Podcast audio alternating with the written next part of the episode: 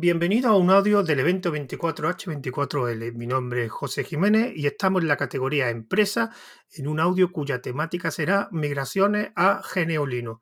Y como participantes tenemos a David Marsal. Buenas, David. Buenas.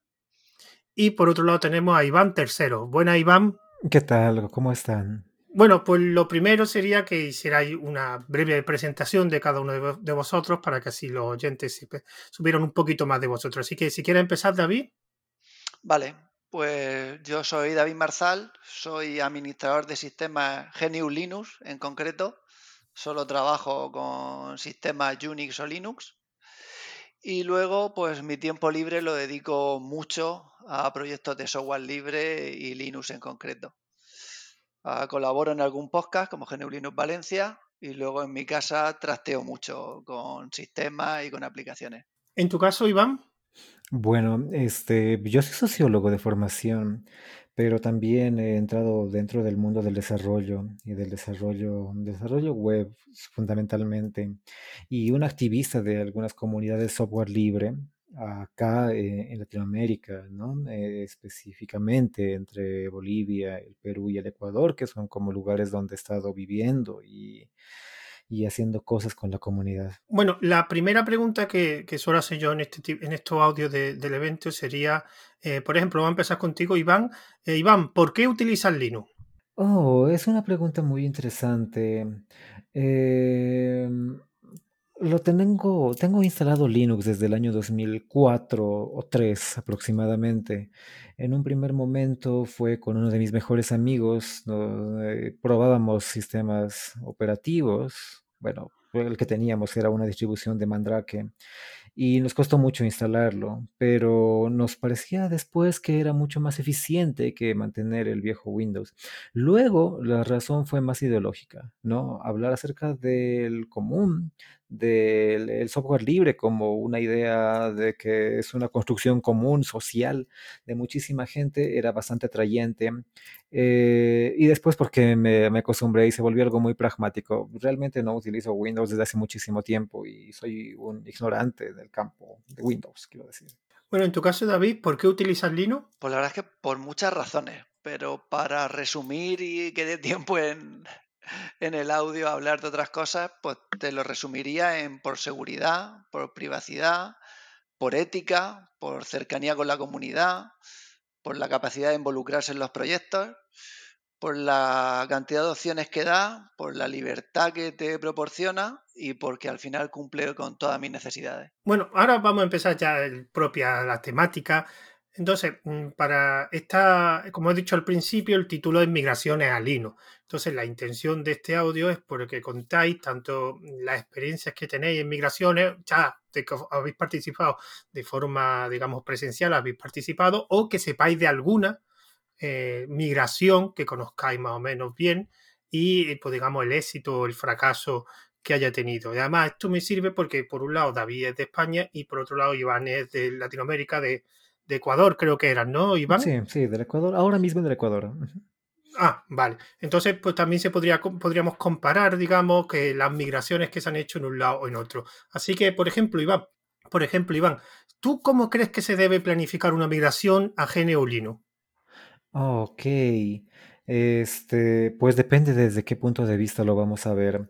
Yo he colaborado con algunas migraciones desde el estado, sobre todo en el estado boliviano, cuando había una gran eh, emoción por, por esta idea de la soberanía tecnológica. Entonces, uno de los argumentos para iniciar una migración era esto nos va a defender como país, nos va a generar mayores posibilidades de desarrollo y lo complicado era entonces cómo hacerlo.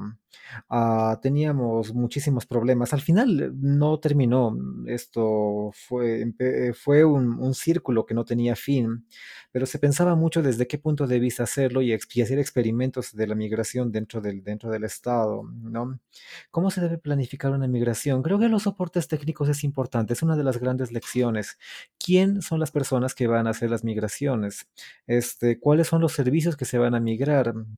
A pensar si vamos a migrar al usuario final o vamos a migrar los servicios, este, los servidores. Entonces, creo que hay que definirlo muy bien eso. En los casos donde yo he estado participando, eh, se empezó primero por los servidores para finalmente dejar al usuario final. Esto por una razón, porque hay un nivel de mm, resistencia al cambio que los usuarios comunes lo tienen y lo van a tener. Y eso es algo que normalmente no se piensa en muchos procesos de migración, porque se va con mucho ánimo eh, pensando de que van a aceptar el producto, van a aceptar Linux sin decir nada, pero el usuario se resiste, se resiste mucho. En ese sentido es mucho más fácil conversar con los técnicos, con las personas que van a que administradores de sistemas y hacer migraciones a partir primero de los servidores y después tener una estrategia para pasar al usuario final. Creo que eso serían como unas experiencias. En tu caso, David, ¿cómo se debe planificar una migración a GNU Linux? Pues yo creo que uno de los pasos principales es planificar la formación. La formación de los técnicos y de los usuarios antes de hacer la migración. O sea, tú deberías dar una educación a los usuarios de por qué se hace y para qué se hace. Luego deberías ir formándolos en el proceso que vas a seguir. O sea, por ejemplo, a ir instalando las aplicaciones que le vas a poner en Linux, por ejemplo, ya en Windows. Empiezas con un LibreOffice, un Thunderbird, un Firefox, para que luego cuando hagas el cambio sea una cosa gradual, porque efectivamente no es que tengan resistencia a pasarse a Linux, tienen resistencia a pasarse a lo que sea, a cambiar cualquier software. Entonces tienes que hacérselo poco a poco explicándoles por qué se hace y formándoles bien en las nuevas aplicaciones antes de ya habérselas puesto, para no generar el rechazo.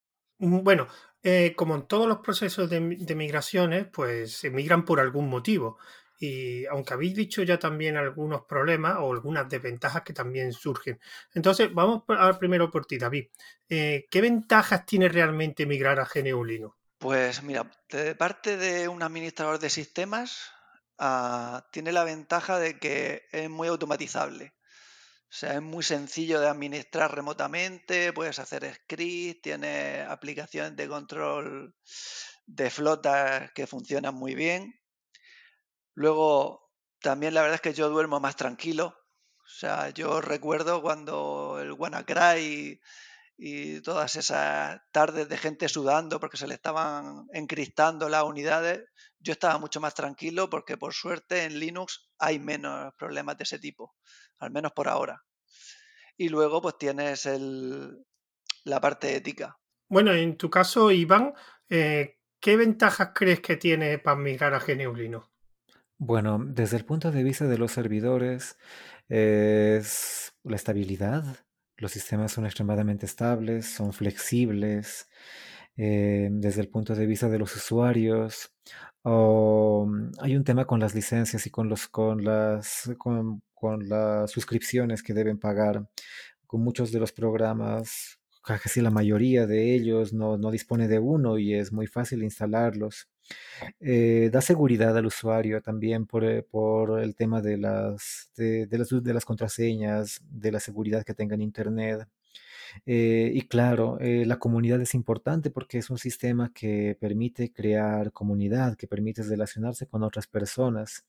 Y en un campo mucho más grande, eh, esta idea de la soberanía tecnológica me gusta mucho como tener un espacio para poder que sirva de, plataforma de desarrollo a mayor, a mayor escala. O bueno. Bueno, y una cosa, Iván, porque habéis comentado antes los dos que un problema que suele ocurrir en las migraciones es esa resistencia que hay al cambio. Pero, digamos, apartando un poco, digamos, la resistencia al cambio, eh, técnicamente, eh, ¿qué problemas se suelen encontrar en migraciones? ¿Que falta de soporte o alternativa a aplicaciones que se suele utilizar, etcétera? ¿Qué problemas tú, tú te has encontrado en las migraciones que conoces? Oh, bueno, eh, drivers, Ah, impresoras, las impresoras son el demonio. Eso ha sido como una, una constante que, que hemos tenido. Ah, cómo hacer funcionarlas ellas.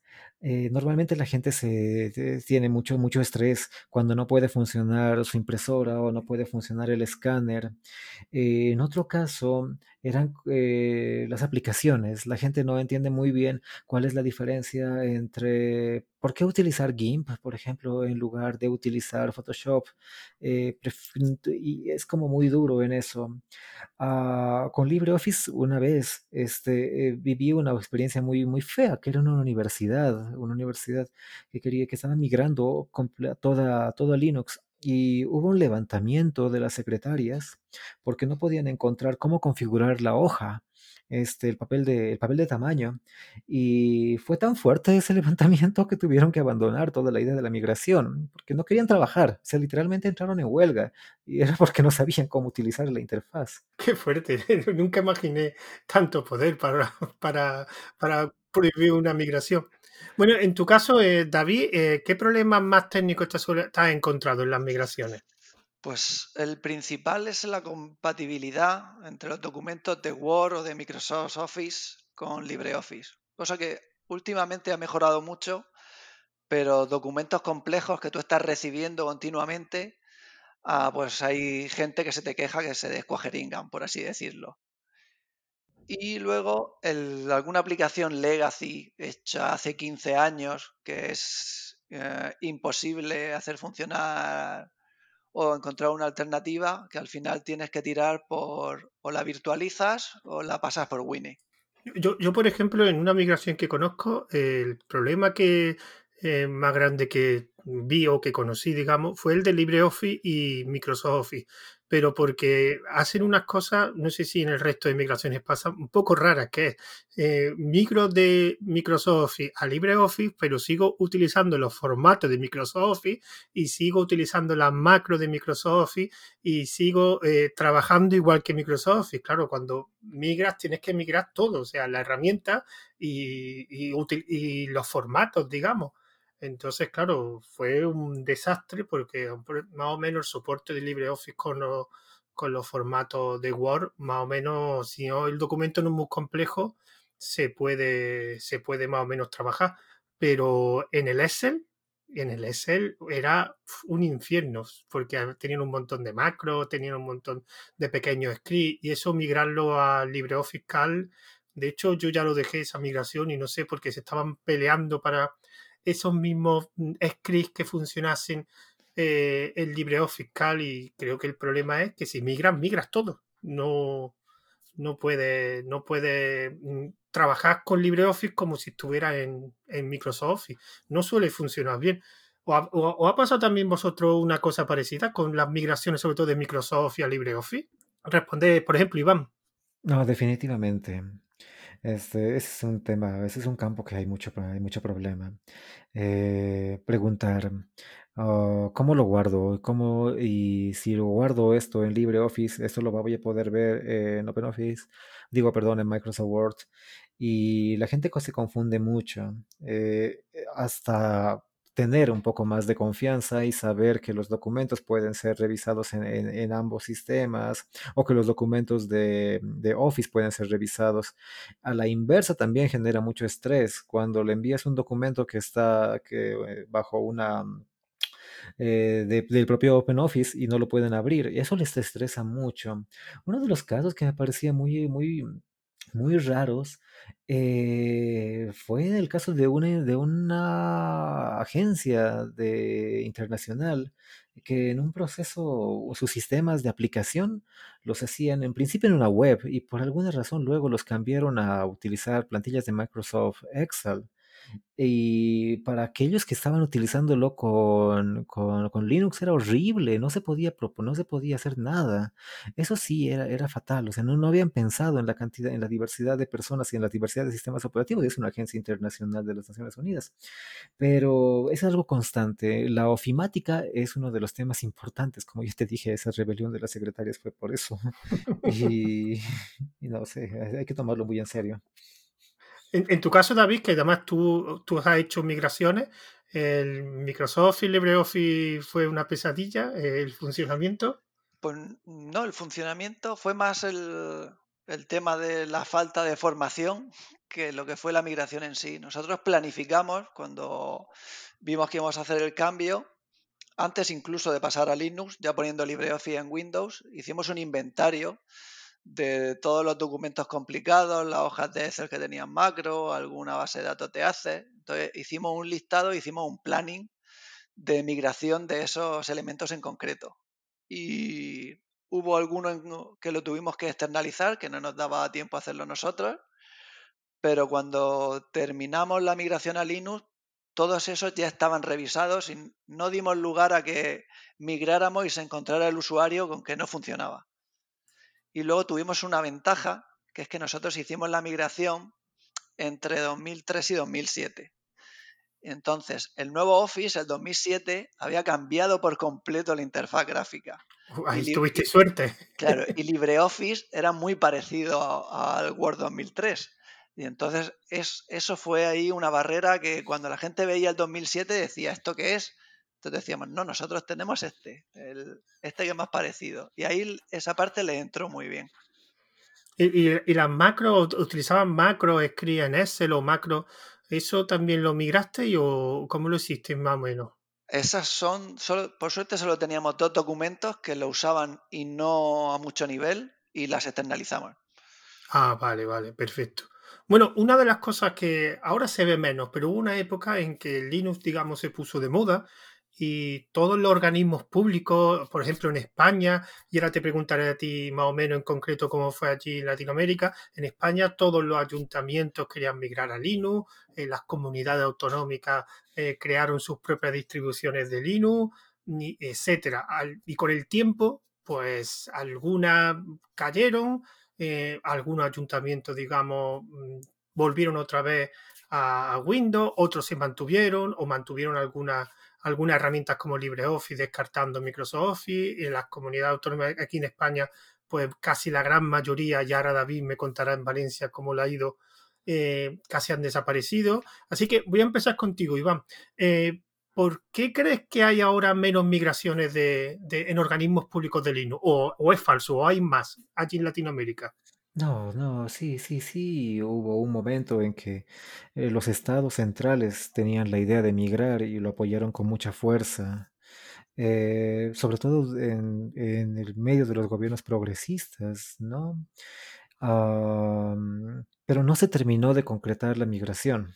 Eso es importante. O sea, existieron planes, se hicieron, se planificó, se hicieron experimentos, pero nunca terminó de concretarse. Muy pocos lugares terminaron con, con, migraciones exitosas.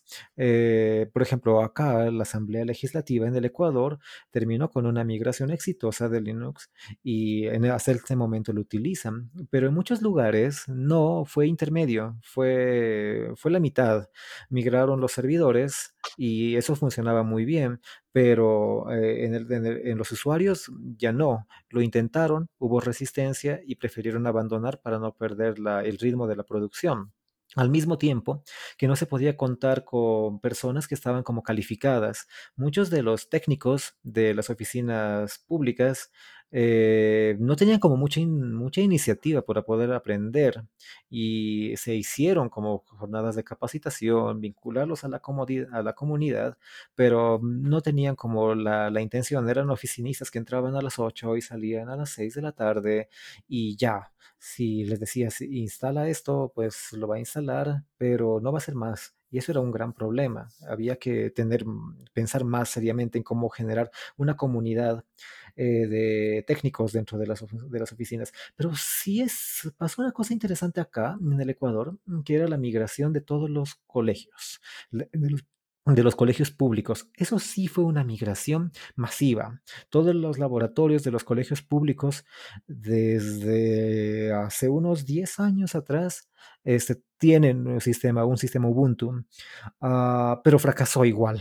Este, revisábamos con gente del Ministerio de Educación desde hace unos dos años, íbamos por los laboratorios y iban poco a poco cambiando. El año pasado ya no quedaba mucho, no quedaba ninguno.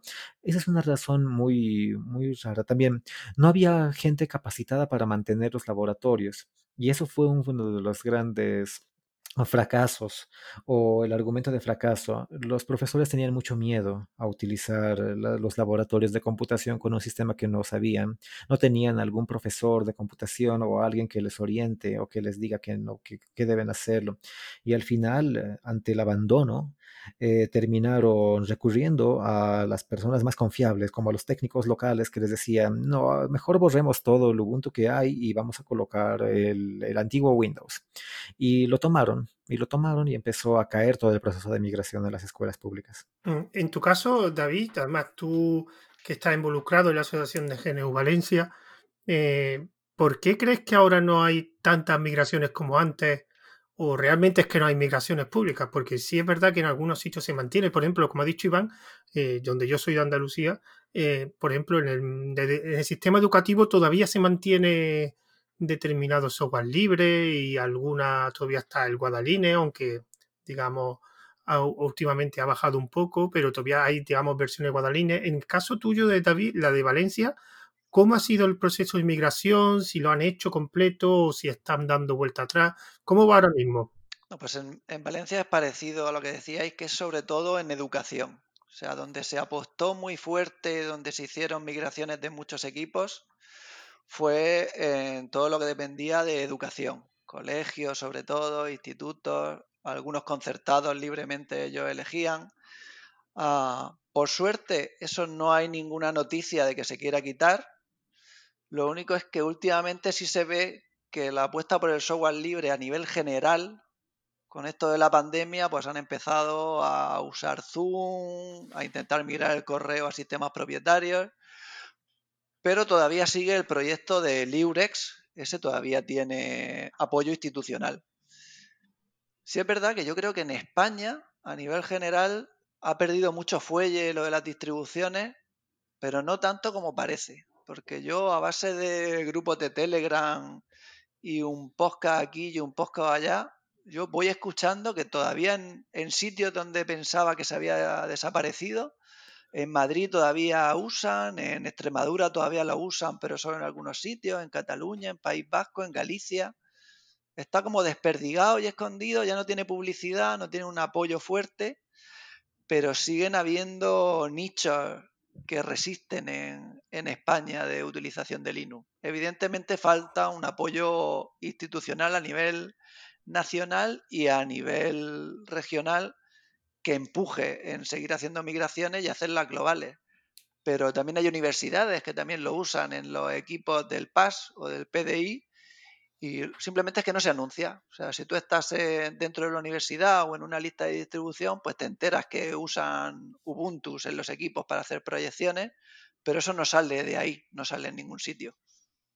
Eh, Y una cosa, David, por curiosidad, eh, ¿por qué todo esto mm, distribuciones o la parte que queda de distribuciones comunitarias, por qué no se unen todos y, digamos, agrupan el esfuerzo a crear una, digamos, una distribución más general enfocada a las administraciones? ¿Hay algún proyecto de eso o eso nunca se ha hablado? Pues yo creo que eso es ah, una consecuencia de, de cómo funcionamos en España. O sea, no es algo específico de las distribuciones de Linux ni del software libre. En España tú tienes a cada ayuntamiento haciendo la guerra por su cuenta, a cada autonomía haciendo la guerra por su cuenta, casi a cada universidad. Y, cuesta mucho juntar las ideas de todos y que colaboren. Al final yo lo quiero hacer así, yo lo quiero hacer así, yo no me hablo contigo, yo quiero hacerlo por mi cuenta y el único que está tirando un poco, no a nivel de distribución de Linux, pero sí de unificar servicios, de los cuales muchos son software libre, es el PAE. Es a nivel nacional, hay un, una web donde tú puedes uh, consultar según el grado de administración que tengas, si eres ayuntamiento o administración pública general o autonomía, y tú puedes solicitar esos servicios. Puedes solicitarlas on-premise o on-site. O sea, ellos hay algunos servicios que te los prestan directamente, otros te dan el código y te lo instalas tú, y tienes desde servicio de correo a un montón de aplicaciones. Y luego son, creo que de obligado cumplimiento para todos los ministerios. O sea, el Ministerio de Sanidad, Ministerio de no sé qué, todo lo que depende del Estado central. Pero eso ya es voluntario a nivel autonómico. Eh, En tu caso, Iván, yo sé que yo en el caso de Latinoamérica no conozco muy bien, digamos, el mundo del Linux, aunque sé que hay algunas distribuciones, por ejemplo, en Argentina creo que eh, hay una distribución de Linux caimana, o no sé si es de Argentina o Venezuela, Venezuela. y. Venezuela, y en Argentina sé que hay otra, pero no me acuerdo el nombre. Sí. Pero eh, hay, como hicieron en España, hicieron los propios países o comunidades o estados, hicieron sus propias distribuciones o se enfocaron más en coger una distribución genérica y, y modificarla para su, para el uso interno. En educación sí. En educación sí existieron aplica, este, distribuciones creadas. Eh, el Plan Conectar Igualdad en la Argentina mm, hizo una propia distribución, en Venezuela también, este, Cainaima, oh, y creo que en algunos otros lugares también hicieron pequeñas distribuciones orientadas a la educación. En términos más estatales, no, no, no, creo que no, si bien los gobiernos tenían esta idea de que de la soberanía tecnológica y de que hay que apoyarlo, eh, el software libre se lo veía como una reducción de costos, que significaba no vamos a pagar este, las licencias por utilizarlo. eh, y no como una inversión. Entonces, obviamente que no tenían los recursos para poder hacer un desarrollo de una nueva distribución. No, y se utilizaban como cosas muy estándares, eh, Red Hat, CentOS, no, Red Hat CentOS sobre todo, para los servidores, Debian, Ubuntu para, para las, para algunas, para las máquinas de los, de los usuarios.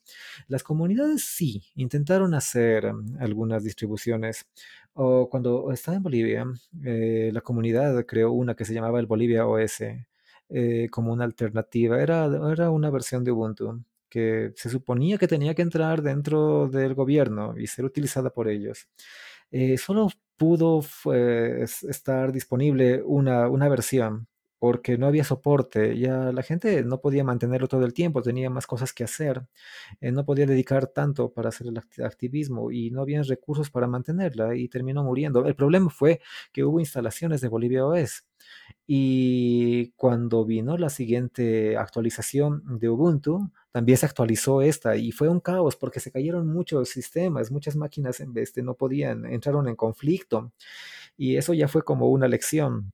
No, si vamos a hacer, si se va a hacer una, un- una distribución, hay que, hay que saber que hay que mantenerla, porque si se la abandona la mitad y tienes usuarios, eso puede ser muy caótico y puede dar más bien una mala señal. Eh, Eso es una experiencia. Pero una cosa que te quería preguntar, Iván, un- uno de los motivos que yo suelo ver que las migraciones eh, no, no funcionan bien es porque no se le asignan los suficientes recursos. Además, mm, o sea, al principio se le asignan muchos recursos, pero no son mantenidos esos recursos. ¿Tú crees que si mm, se asignase a largo plazo más recursos, todo funcionaría mucho mejor la migración y de hecho se podrían migrar y obtener las ventajas que tiene de la migración? ¿Crees que esa falta de recursos a largo plazo es uno de los problemas que te encuentras ahora mismo en una migración? Para mí sí, o por lo menos en el, en este caso sí, eh, porque no hay suficientes recursos para mantenerlo. em, bueno, los países de la región tampoco es que tienen un ingresos muy altos y el tiempo que se puede dedicar a alguien al activismo es muy limitado.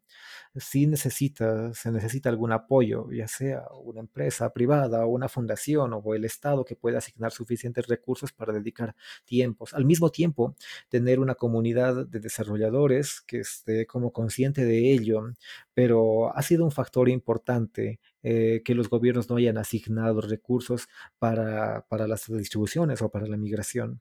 Bueno, y ya vamos a ser menos negativos con las migraciones. Además, quiero hablar con David porque David, tú me comentaste que tú has hecho una migración eh, a GNU y que ha funcionado bien. ¿Me podrías explicar un poco cómo fue esa migración y técnicamente cuántos equipos migrasteis, qué software, cómo más o menos lo hiciste? Sí, pues mira, ah, la hicimos ah, muy, muy a pequeña escala de andar por casa. O sea, todo lo deseable de planificar, formar, formar, formar, ir haciendo, ah, nosotros lo hicimos bastante a la tremenda. Nosotros ya teníamos planificado que íbamos a migrar, teníamos ya Windows XP con todas las aplicaciones libres que podíamos tener en Linux. La primera LibreOffice, Thunderbird, Firefox, Audacity, GIMP. Esa parte la teníamos hecha. Estábamos en la parte de, de formar. Y, apareció un CryptoLocker. Y eso fue un revulsivo. O sea, cuando empezamos a ver unidades de red encriptadas, ah, se aceleró todo. Y entonces lo que fue era planificación, empezó a ser instalación. Y lo que hicimos fue no liarnos la manta a la cabeza. Cogemos un, un Kubuntu porque es un escritorio que es muy completo, tiene muchas opciones, el ocular es muy buen en lector de PDFs pues cogimos un Kubuntu LTS para tener mucho tiempo de soporte y no tener muchos cambios y desarrollamos un script. En vez de hacer una distribución y complicarnos, pues un script que nos configuraba ese Linux con lo que nosotros necesitábamos para nuestro sistema. Unidades de red, paquetes a instalar. Y conforme se lo fuimos poniendo a la gente, hacíamos mini formaciones, como por departamentos. Hacemos cinco, le damos una mini formación. Hacemos cinco, le damos una mini formación.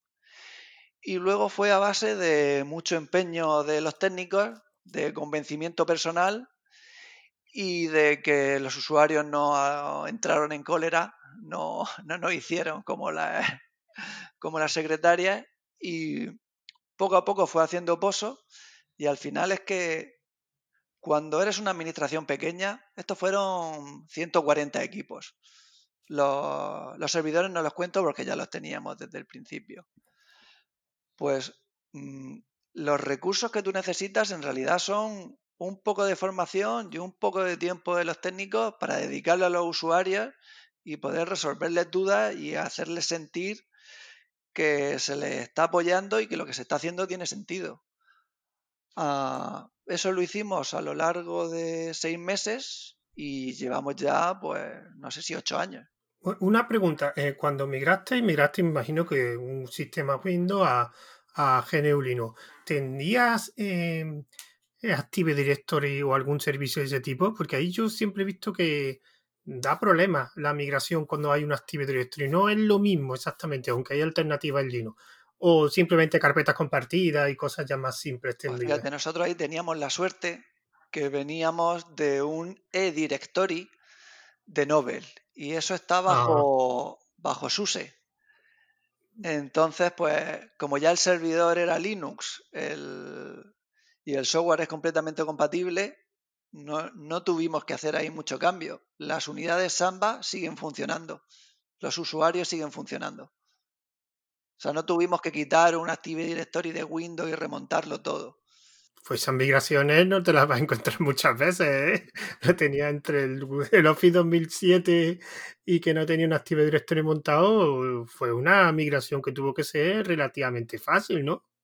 Sí, en comparación con lo que son grandes empresas de 10.000 equipos y 15.000 aplicaciones raras, infraestructuras muy metidas en Windows la verdad es que lo tuvimos, y aparte el, golpe de gracia que fue con antivirus bueno, empresarial, pagado, instalado, actualizado, y que aún así se te meta un virus, un troyano ahí que te empieza a encriptar todas las unidades de red, fue el empujoncito final, para ver que íbamos por el buen camino. Y entonces, una pregunta, eh, ¿pusiste antivirus Linux o algún sistema de seguridad o no? ¿Lo dejaste, digamos, limpio, bueno, con el cortafuego y todo eso? ¿Utilizaste algún antivirus? Utilizamos, utilizamos varios antivirus. ¿Para Linux? para Linux tenemos el Clan AV. Ah, vale, sí. Que bueno, no es que sea un antivirus muy potente, pero bueno, es sobre todo por ficheros que se puedan descargar para Windows, para que no se vayan infectando ellos. Luego tenemos oh, del script que os he comentado antes de configuración de equipo, tenemos un segundo script que se llama Securiza, que se encarga de hacer hardening de equipos que es eh, intentar securizar lo más posible los sistemas operativos. O sea, todas las configuraciones, las opciones, hacerlas lo más seguro posible para que no nos pueda entrar nada. Y dentro de eso hay un par de anti-rootkits que evalúan el sistema cada vez que se actualiza. Ellos tienen un listado de ficheros importantes y comprueban si se han modificado o no. Luego aparte tenemos antivirus en los gestores de ficheros, en la NAS. Y luego aparte tenemos licencias de antivirus en el firewall, que no solo es cortar las conexiones entrantes y salientes, sino analizar los ficheros que se mueven. Vale, vale, vale. Una pregunta, Iván, tú que mm, has estado en muchas migraciones, has conocido muchas migraciones, además en diferentes sitios, incluso en diferentes países, si tú tuvieras que hacer o tú tuvieras que diseñar y fuera o el, digamos, el jefe de la migración de un departamento X o de, o de una empresa Y, ¿qué, ¿qué distribución de Linux utilizarías? ¿Cuál crees que la distribución de Linux más acorde para los procesos de migración? Si la hay o si no por tu preferencia. Oh, los servidores Debian, definitivamente, me gusta mucho. Este, he tenido muy buenas experiencias con eso, como, como para todos los fierros. Este, pero para el usuario, ah, ha resultado más sistemas como Linux Mint. Linux Mint ha hecho más fácil la vida de los usuarios que han logrado, que, han- logrado continuar. Eh, personalmente no me gusta mucho, no me gusta mucho Linux Mint, pero a la gente le encanta, le gusta. Y yo lo sugeriría, si, quieres migrar, utiliza eso en primer lugar. Vale, y en tu caso, eh, David, ¿cuál te- no es la que hayas utilizado para el proceso de migración que has comentado antes, sino personalmente, ¿cuál es la que crees que es más acorde o cuál utilizarías tú si tú fueras, digamos, el jefe de una migración masiva a equipos de GNU Linux? Pues depende de lo que tuviera en el ecosistema. O sea, si por ejemplo soy el BBVA y tengo todos mis servidores con Red Hat Enterprise, pues posiblemente probaría Red Hat Workstation.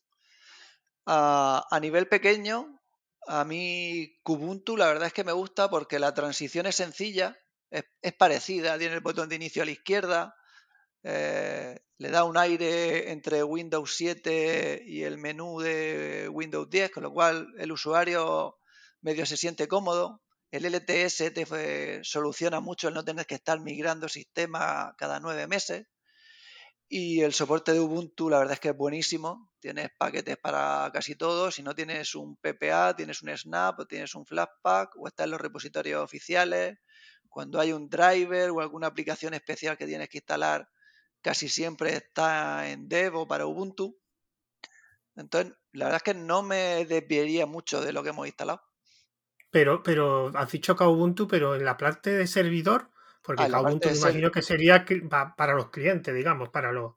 ser- servidor a Debian para empresas pequeñas y ya Red Hat os use para empresas muy gordas, o sea, para un banco, por ejemplo. Pero yo hubo un tiempo que estuve usando CentOS porque era el clon de Red Hat y se supone que era lo más profesional, pero luego a la hora de usarlo, yo la verdad es que me siento más cómodo, es más sencillo de actualizar, ocupa menos recursos, ah, estoy mejor con Debian. Bueno, eh, vamos a hablar de un tema que cuando se habla de las migraciones no se le hace un caso, mucho caso, y yo creo que es bastante importante, sobre todo para mantener la migración, y es el soporte. Entonces, vamos a empezar por Iván. Eh, en las migraciones ha habido empresas que ofrecieran soporte o digamos todo ha sido de la migración se ha hecho de, forma interna o ha habido empresas o conoces que hay un ecosistema de empresas que ofrezcan ayuda, soporte a esas migraciones. ¿Cómo te crees? Mejor, voy a replantear. El ecosistema de empresas, hay un gran ecosistema de empresas en los países donde tú has vivido para ayudar o para dar soporte a, las migraciones hacia Gineulino. Sí, se han creado. eh, no sé si es que sean tan grandes, pero existen. O quizás en un primer momento eran las empresas normales que daban los servicios al Estado para poder instalar los sistemas operativos que les servían este, sus instalaciones de los servidores con Windows, etcétera. Eh, luego que, los estados empiezan a, a migrar a software libre, sí, se crean empresas y, he visto muchas, no muy grandes, ¿no? Son, son como pequeñas, mm, llevadas por activistas que tienen facturaciones medianas, pero que han servido de mucho para muchos de, esta, de, esas migraciones. Mm, no las estoy viendo crecer más en el campo de la migración. Este, creo que muchas se han dedicado a hacer desarrollo web, a hacer en temas de infraestructura, eh, pero sí, sí, sí, hubo, hubo bastantes y fue como un boom. Y, me, y, me, gustaba mucho porque eran las empresas que apoyaban los eventos de software libre. Entonces, si se organizaba un frisol, eran esas empresas a, la, a quien había que acudir para conseguir un poco de fondos. Entonces, ellos daban algo de recursos para que su logo aparezca dentro de un evento de la comunidad grande y así el Estado o quien está queriendo migrar lo veía y podía tomarles, podía contratarlas. Sí, sí existieron. Allí también hay apoyo por las grandes empresas estas de Linux, tipo Red Hat, SUSE. ¿Allí hacen mercado? Oh, pero muy este, muy, con clientes muy específicos. ¿No? Sí, justamente aquí cerca tenemos una oficina de IBM que, trabaja para la región. O, mm, sí, está, muy cerca de aquí. Y, pero son clientes extremadamente específicos con los quienes trabajan. Uh, van, a, van a pensar en el Estado cuando ellos tengan, abran una puerta y se, y se van a meter. Eh, pero no sé si significa una, una competencia tan fuerte, aunque quizás que sí. Uno de los que facturaron más durante el gobierno de Correa en términos de software fue, fue IBM. Sí, sí, eso sí, fue terrible. Bueno, ahora IBM es la dueña de Red Hat, claro, que digamos Ajá. que sería el puntal de, de, la empresa de software libre. En tu caso, eh, David, allí en Valencia se ha creado, bueno, allí hay un pequeño ecosistema de, de Linux, sobre todo algunas empresas de hardware, pero eh, empresas de, de, soporte para migraciones, eh, ¿se ha creado allí un ecosistema o conoces alguna empresa, aunque no sea de Valencia, que, ofrezca ayuda a estas migraciones? A ver, yo sé que en Valencia hay, yo realmente estoy en GNU Linux Valencia, pero soy de Murcia. Uh, pero sé que en Valencia hay empresas. En Murcia hay alguna, pero en España hay. O sea, no es difícil encontrar. Tú te vas a, a Solif, que es la Federación Nacional de Empresas de Software Libre, y puedes consultar y tienes listados. Tienes en Galicia a Gasol, que también es una sociedad de empresas. En el País Vasco creo que también hay. O sea, lo mismo no son como las grandes y tienen mucha publicidad, pero si tú buscas en España, hay empresas que son capaces de hacerte consultoría y asistencia. Y ahora vamos a enfocarnos un poco ahora a otra parte menos de software y, quiero enfocar, enfocarme más en el hardware. Por ejemplo, Iván, eh, claro, evidentemente todas las migraciones requieren un proceso de migración de software, pero también requiere, pues a lo mejor algunas veces algún tipo de hardware. Allí en las migraciones que tú has vivido, ¿ha sido fácil encontrar hardware que funcionase para Linux? Bueno, no. Este, en cierta forma, sí. Muchas de las que he conocido han utilizado los recursos que existían y pueden ser muy creativos para poder ponerlas en, en marcha eh, en temas de servidores, como la utilización de PCs como más, más normales y adaptarlas. Uh, ya con servidores más profesionales, eso era un poco más, más sencillo. Eh, en términos más de oficinas, como le dije desde un principio, eh, las impresoras eran el demonio. No, eso era muy complicado. Igual como las centrales telefónicas, era también difícil este, ver, eh, ver, ver dispositivos. O creo que es, es uno de los problemas que, con los cuales no funcionan las migraciones en términos de usuario, que todos los dispositivos que tenían ya existentes puedan funcionar muy bien. Pero eh, en términos de servidores, creo que el problema fue mucho más llevadero. Y en tu caso, David, porque allí sí en Valencia, además, tú conocemos algunas empresas de hardware que no son muy grandes en Valencia, pero no sé si ofrecen mantenimiento o ayuda a las migraciones. ¿Tú conoces alguna empresa más de hardware que esté enfocada o que haya ayudado en, los procesos de migraciones que, han ocurrido o que conozcas? Uh, yo la mayoría de consultoras habituales de informática que conozco, en la región de Murcia, por ejemplo, las dos o tres grandes que hay, Ellas dentro de su catálogo tienen apoyo tanto a Linux como a Windows, o sea, te trabajan en los dos sentidos. Y yo la verdad es que en servidores he tenido suerte, he tocado mucho IBM y algunos clónicos y todo estaba muy bien soportado.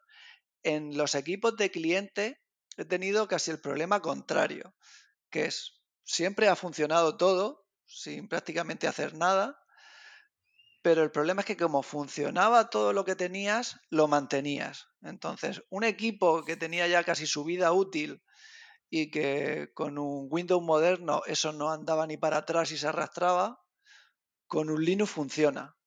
¿Qué pasa? que funciona un año, sigue funcionando y al final terminas con hardware muy obsoleto. Mm. O sea, si no inviertes en meterle por lo menos a esos equipos un SSD y 8 GB de RAM, al final la experiencia de usuario puede pensar que es que Linux no tiene rendimiento o es que se atasca mucho, cuando realmente es que Linux te ha permitido extenderle la vida a ese equipo más años de lo que sería normal y no estás invirtiendo en mejorarlo. Pues yo tengo equipos de hace 8 años que tú le pones un SSD y 4 GB más de RAM y esos equipos van perfectos. Pero claro, hay que invertir como mínimo en eso. Claro, evidentemente el problema es, como todo, gastarse dinero y una migración eh, tiene también tiene un gasto, evidentemente. Pero una cosa que, que quería preguntar a los dos, cuando se hace una migración, hemos dicho antes las ventajas que producen, pero las migraciones que no se han producido, eh, ¿sabéis por qué no se han hecho? O sea, eh, que ha venido el Microsoft y ha hecho rebaja o, cambios políticos o por qué mm, posiblemente porque muchas veces le echan la culpa a, otras empresas, sobre todo a Microsoft, que han hecho algún rebaja o han hecho algún algún cambio que ha convencido a que se pare la migración. En vuestro caso, eh, las migraciones que no se han producido, que habéis comentado de algunas, ¿Fueron por algunas causas que no fueran, digamos, cambios políticos, que algo habitual, por ejemplo, Iván? Oh, bueno, eh, inexperiencia del Estado. Esa creo que es una de los primeros, de las principales razones. Oh, no se tenía como planes muy elaborados para hacer la migración. Um, Creo que un gran problema era tener mucha esperanza de que los usuarios iban a tomarlo, eh, motivados por el ánimo revolucionario eh, y aceptar el software libre. Y eso no, no pasó. Eh, no habían otros planes para llegar. O sea, el mejor plan que se hizo es vamos a cambiar todos los servidores hacia software libre. Y ahí sí, eso sí funciona, pero en el, en el punto de los usuarios, no, la resistencia se chocó. Este de las escuelas es un caso que me gusta mucho mencionarlo, porque la migración fue masiva en el Ecuador. Todas las escuelas públicas tenían laboratorios con Linux, pero el Estado no colocó a un profesor o a un técnico o a alguien de la comunidad que pueda servir de mediador. Y ahí se cayó todo. Se cayó porque el Estado no colocó a una persona y no le pagó el sueldo para que puedas hacer de un este, un mediador entre la tecnología y los profesores y los alumnos. Eh, no pensaba, también pensaba lo mismo. La gente lo va a tomar, o porque tienen una escuela y tienen la computadora, van a aprender de ello. Ah, si hubo interferencia de otros, claro que sí. Eh, siempre estuvieron acá dando vueltas como carroñeros, las empresas, las multinacionales, esperando que haya algún tipo de fallo.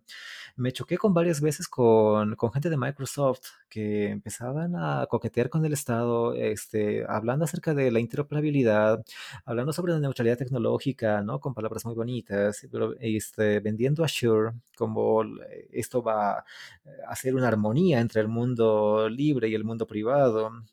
Y en cuanto hubo uno de los fallos, empezaron a meterse, ¿no? Esta migración universitaria que comenté antes también estuvo metido ahí. De repente, Microsoft empezó a decir, nosotros les damos licencias gratuitas a todo el sistema a todo el sistema de la universidad para no que tengan que tener esos problemas con Office, con LibreOffice. Y claro, la gente ya estaba como, mm, bueno, la idea era ahorrar dinero, pero estamos perdiéndolo, entonces mejor vámonos porque nos está dando una licencia gratis. Eso nos va y pasa lo mismo.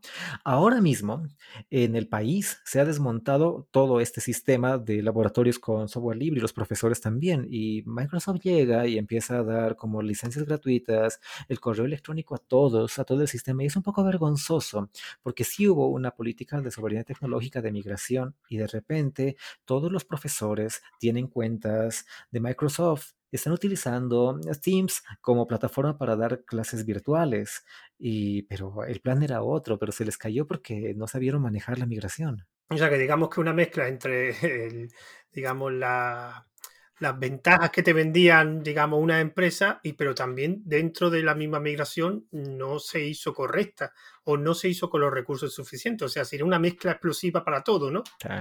Terrible, terrible. Tenían unas ideas demasiado, eh, demasiado eh, ilusorias en un momento y eso fue aprovechado. No, el Estado no tenía mucha experiencia. Claro. En tu caso, David, eh, ¿crees que, como ha dicho Iván, o sea, en su caso que ha comentado que Microsoft se apoyó, digamos, o no sé cómo, cómo explicarlo, eh, que sí intentó convencer o convenció a los, sobre todo a los organismos públicos, que donde, digamos, ha perdido, se, pusieron, se hicieron más procesos de migraciones, o crees que también fue algo interno o toda una mezcla que fue explosiva?